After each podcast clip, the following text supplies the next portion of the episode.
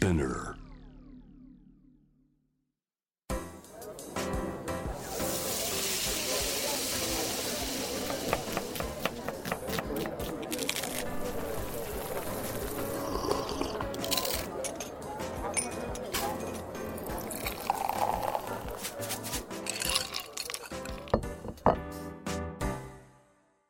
味な副音声Voice of Food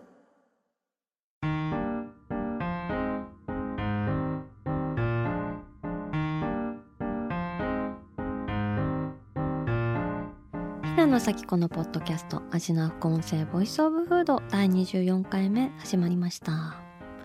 この番組は365日食べ物のことしか考えていない食のしもべことフードエッセイスト平野咲子が毎回テーマに上がるフードについて熱く語り音楽のライナーノーツみたいに美術館の音声ガイドみたいに食をもっと面白く深く味わうためのトークをお届けする番組です。今回のテーマは味な店の話後編です。はい今日はですね前回に引き続き平野が先月発売しました味の店という本のお話をしていきたいと思います。皆さん前回の放送から2週間経ちますけれども味の店をご自宅に迎え入れてくれたでしょうか？くれてないでしょうか？どちらでも全然 OK なんですけれどもね。もし本屋さんなんかで目があったら是非お手に取っていただけたらなと思っています、えー、まず表紙が可愛いのでね。表紙が輝いて本屋さんで見えるんじゃないかなと思うんですけれどもロールパンとジンジャーエールがレースのテーブルクロスに鎮座している様子なんですけれどもこれは鎌倉のカロっていうクラシカルな洋食屋さんで撮影させてもらったものでですねもう可愛すぎてねカメラマンの原田和正さんと一緒にねもうキャワーみたいな。可愛い可愛い。い次はまとめて撮ろうみたいな。いやこっちのカットもいいねとかハーハーしすぎてマジでグラビア撮影なのかお前らっていう様子を呈してましてね。ちょっとテンションに惹かれてました。その説は取り乱してしまい本当に申し訳ありませんでした。というわけで今日もいろいろな味の店の話をしていきたいと思うんですけど心に残っているテーマといえばですねそうだなまあいろいろあるんですけどやっぱり実家皿の店はお気に入りですね。実家皿の店皆さん出会ったことありませんか？あの、例えばですね結構こうディープな感じの現地の方が好んでいくようなこうバングラデシュ料理店とかで出てきた料理が、あの、盛られているのがミキハウスのお皿だったりする時とかってありません？でそういう時にうわいきなりホームみたいなことになるそういう瞬間が私たまに遭遇するんですけどあのアウェーと思ってたのにいきなりホームの安心感立派に外食してるはずなのに背後に時間を感じさせるアットホームな食器で料理を提供してくださるお店のことを私は敬意を込めて実家皿の店というふうに呼んでいます。でねこの冊子で紹介したのはですね例えば東新宿の、えー、三星亭っていう中国山西省の麺料理の名店なんですけれどもねこに陽麺カララっていうね多分言葉で聞いてもわからないんですけれどもそば粉をねあの麺筒状にした麺料理があるんですけれどもねそれをあのタレにつけて食べるっていう料理があるんですけれどもそのタレをね分ける小皿がねめっちゃリラックマだったりするんですよね。あとねかゆなぼうっていう武蔵小杉の中国料理店も出てくるんですけどね。お皿にねスノーレッツがめっちゃプリントされてるんですよ。でご飯を食べ終えても食べ終えてもスノーレッツ出てきてね。皆さんスノーレッツ覚えてますか？あの長野オリンピックのマスコットキャラクターなんですけどあのこれは当時のね1998年山崎春のパン祭りの時のお皿らしくてねあのなんでそれが大量にお店にあるかっていうとそのカウナ坊さんの向かい側に山崎パンがあったんですけどそれが閉店しちゃったそうでその時に未使用のお皿をどっさりくれたらしいんですよ。でご店主使い始めたらですねこう何しろ軽くてめったなことじゃ割れなくてしかも傘がいかないっていうことでこううちは洗い物が後回しになるくらい混み合う時間もあるのでシンクに積み重ねた時にかさばらないのが本当に重要なんですよっていうふうにおっしゃっててですね店主大絶賛の白いお皿でありました。あの調べたらですねメルカリで結構出てるので気になる方ぜひチェックしてみてください。ちなみにかよな棒めっちゃ美味しいです、えー、手切りでお肉ゴロゴロの真実のシューマイ。あこれ真実のシューマイっていう名前なんですけど。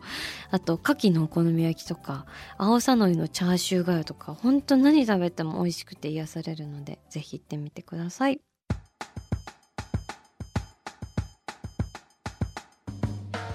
あと何の話しようかな。ああと松屋と松屋ね。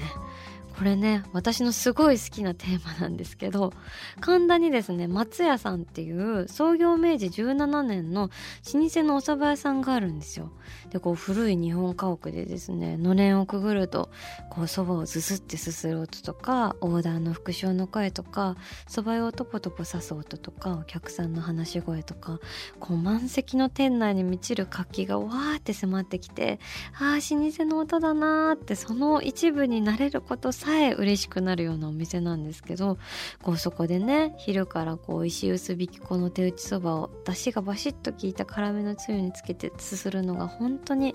美味しくてなんか気持ちいいなっていう感じなんですけどね。実はですねそんな老舗の松屋さんの目の前にですねあの牛飯の松屋がねあるんですよ。でまあ正確に言うとあったんですよね。残念ながら去年牛めしの松屋さん閉店されちゃったんですけどでもすごくないですか？こんなにも無数の路地と土地がひしめく世界で松屋と松屋が目を合わせているってどんな奇跡って感じしません？すごいですよね。でまあ似て非なる松屋とか思ってたんですけどまさかの共通点も発見しましてあの神田松屋さんって本当東京の文化遺産とも言えるようなお店でありながらこうおごらず実直でお蕎麦の価格も700円台に抑え込んでこうステイストリートな営業を続けておられるんですけれどもね。それが本当にかっこいいですねというお話をね店主としていたらですね。いや店主がね蕎麦はまあ江戸からあるファストフードですからねっていうふうに言ったんですよ。でファストフード？ファストフードといえば松屋もファストフードじゃねえかってことですね。牛丼もファストフードでありまさかの向かいの松屋さんとの間に日本生まれのファストフードという共通点が浮かび上がるというので非常に私は興奮いたしました。はい。あとはね一番最初のページかなジャケ買いでしたっていうテーマでこう看板とかファサードがかっこいいお店とかメニューのビジュアルが素敵なお店みたいなこうビジュアルから入って好きになったお店みたいなのを紹介してるんですけどその中に都屋さんっていう祐天寺のもつ焼き屋さんが出てきます。ここがもうね本当に最高なこうちょっと小さいお店なんですけどちょっとバス停の待合室みたいな感じの空間でですね あの店の外にすごいかっこいいダクトがついてるんですよ。でここがこうまあ創業昭和29年のもつ焼きスタンドなんですがこう煙対策として必然的に備え付けられたダクトが異常な機能美を放っていてですね某建築家がこう最高のファサードデザイン僕の建築家を揺るがすベスト・オブ・アーキテクチャーって絶賛するほどですね。そのダクト脇からこう焼きを担当する長男と注文を担当する母によるケミカルブラザーズバレープレイが覗くという最高の店構えになっていて今はね、まあ、コロナ対策もあってイートインできなくなってるんですけれどもあのお持ち帰りはできるということでなんと今日お持ち帰りでスタジオに都屋さんの串がやってきてくれました。やったーこのね、ありがとうございます。この白い紙包みのカシャカシャ聞こえますか？に入ってるんですけど、ここにね、都屋のスタンプが押してるんですけど、都屋トントン拍子って書いてます。何がトントン拍子なんだろうね。トンと豚とかけてるのかな。わからないですけどなんかトントン拍子って言われると嬉しくなっちゃいますよね。でこのカシャカシャとしたね。この紙を開くとですね。あー串に刺さった。もつ焼きたちが登場ですよこれ。今回私全部タレにさせていただきました。ふわチレガツ。もうギャル語みたいだよね。ふわチレガツ。おこちなそまみたいなね。いただきます。そうこれがねまたラップにかかってるんですけれども。でおかみのね宮文江さん曰く。まずはレバーよ。レバーじゃないなら他のとこで食べなっていうレバーがこちら。テイクアウトしてきました。いただきます。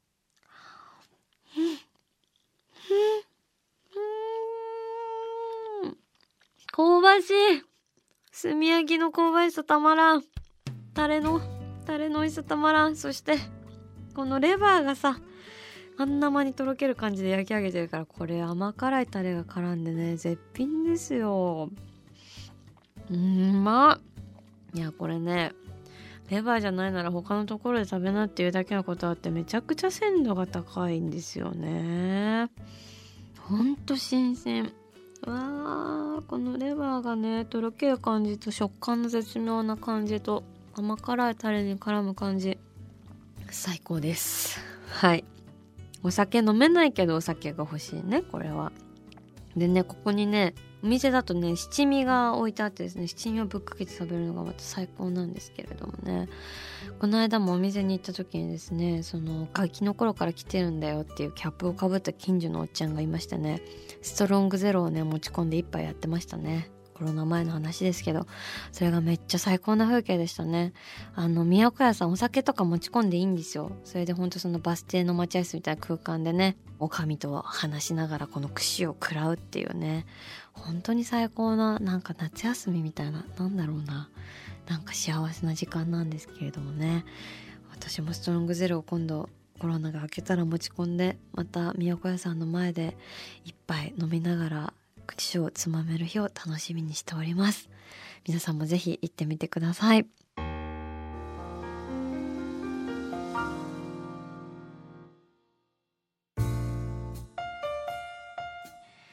えー、というわけでねお届けしてきている味の店の後編なんですけれどもね。私やっぱりこの味の店の企画をやっていてですねこうやっていろんなレストランとか食堂とか喫茶店とか巡ってきてねすごい一個気づいたことがあるんですよ。でそれをちょっとお話ししたいんですけどなんか最初はねその扉の先に広がる一回性の物語を味わうのが好きだっていうふうに思ってたんですよ。ただなんかこうお店が混んでない時とかって結構店主とおしゃべりすることあって。で話が長くなると大体思い出話になったりして。で喫茶店の思いつきっていうね今回味の店でも紹介させてもらった神戸の港町の喫茶店があるんですけどまず名前が最高ですよね。思いつき。でねそこねドア開けるとねなんとねおばあちゃんが4人いるんですけれどもねそれがね4姉妹なんですよ。なんて素敵な話じゃないですか。ドア開けたら「いらっしゃい」って小さな店内におばあちゃんが4人いるんですよ。でねそこはその姉妹のお母さんの時代からやっているお店なんだけどこうやっぱお母さんの話とかしてくれるわけですよ。でねシュガートーストを頼んだらね作りながら話してくれたんですけどこう母がトーストを出す時はね自分が食べるようにって丁寧にバター塗ってくのって忙しい時なんかコーヒーもう出ちゃってるから早くって思うけどね。それでも母は丁寧に隅から隅までバター塗ってたのよ。って言ってるそばからね。その姉妹の作るトーストもやっぱりめちゃめちゃゆっくりなんですよ。でその分やっぱり丁寧でね。でそのキラキラ砂糖がね輝くみちみちにバターが塗られたシュガートーストをかじった時にね。なんかすごい私はそこにああ今はいないお母さんっていう存在をね思ったんですよね。その時にあそうか私がかじったのはトーストの姿をした人生だったんだっていうふうに思ったんですよ。でその時に私外食体験に対してすごい大きな誤解をしてきたのかもしれないっていうふうに思いました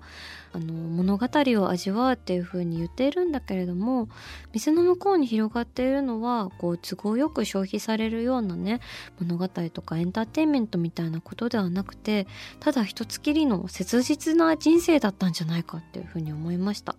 私はその人生のほんの一部にお邪魔させていただいているに過ぎないんだなっていうふうにね感じたんです。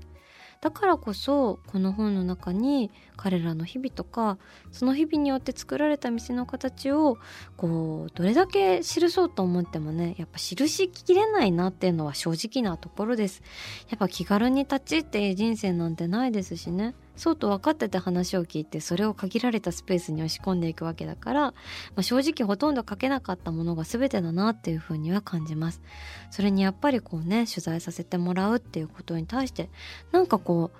後ろめたい気持ちとかもあったりしてもちろんありがとうって言ってもらえるんですけれどもやっぱりそういうことも感じたりはします。それでもね残したかったんですよ。それから忘れたくなかったんです。私はこう小さい頃からそうで食日記っていうものを子供の頃からつけてきたんですけどそれもやっぱりあんなに美味しくて楽しかったのに次の日に朝起きたらもうお腹が空いてて何もかもが消えてるっていう消化されてるっていうのがすごい悲しかったからなんですよね。で食って本当に儚くて再現性の低い文化だなと思うんです。で特に閉店しちゃったり店主がいなくなってしまったら二度とその味は味わえないものになってしまうんですよね。だからこそあそこにあんなお店があったとかこんな店主がいたっていうのを私はずっと覚えていたくてそれは客のエゴかもしれないけど残していきたい。だからこそあの今回この味の店の本にはですね閉店してしまったお店のことも載せさせていただいています。あの店主の方その時の店主の方にも連絡をしてあのご快諾いただいて載せさせていただいたんですけれども私はねやっぱりこう食べ物は消え物だからこそお店は永遠ではないからこそその店をその歴史をつないでいく役割っていうのをお客さんである私たち一人一人が小さく背負っている。そんな風に思っているしそれがこの本につながってったっていう感じです。はい熱く語ってしまいました。味な副音声ボイスオブフード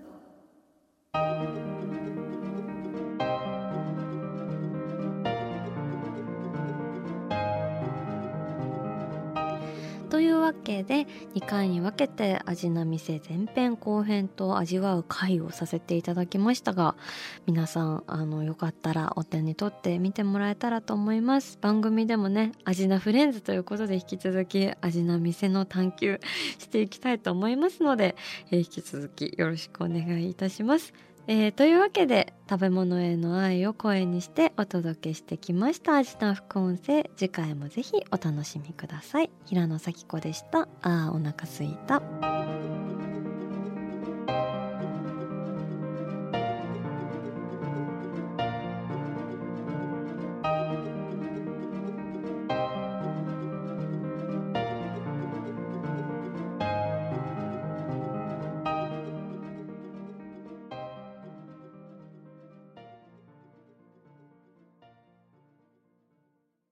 ここでスピナーからのお知らせです。スピナーでは企業やブランドの魅力やストーリーをポッドキャストとして制作配信するお手伝いをしております。ポッドキャストを通してお客様とのタッチポイントの創出とエンゲージメントを向上させてみませんか？お問い合わせは概要欄の URL かスピナー .com のスピナーブランデッドポッドキャストからお願いします。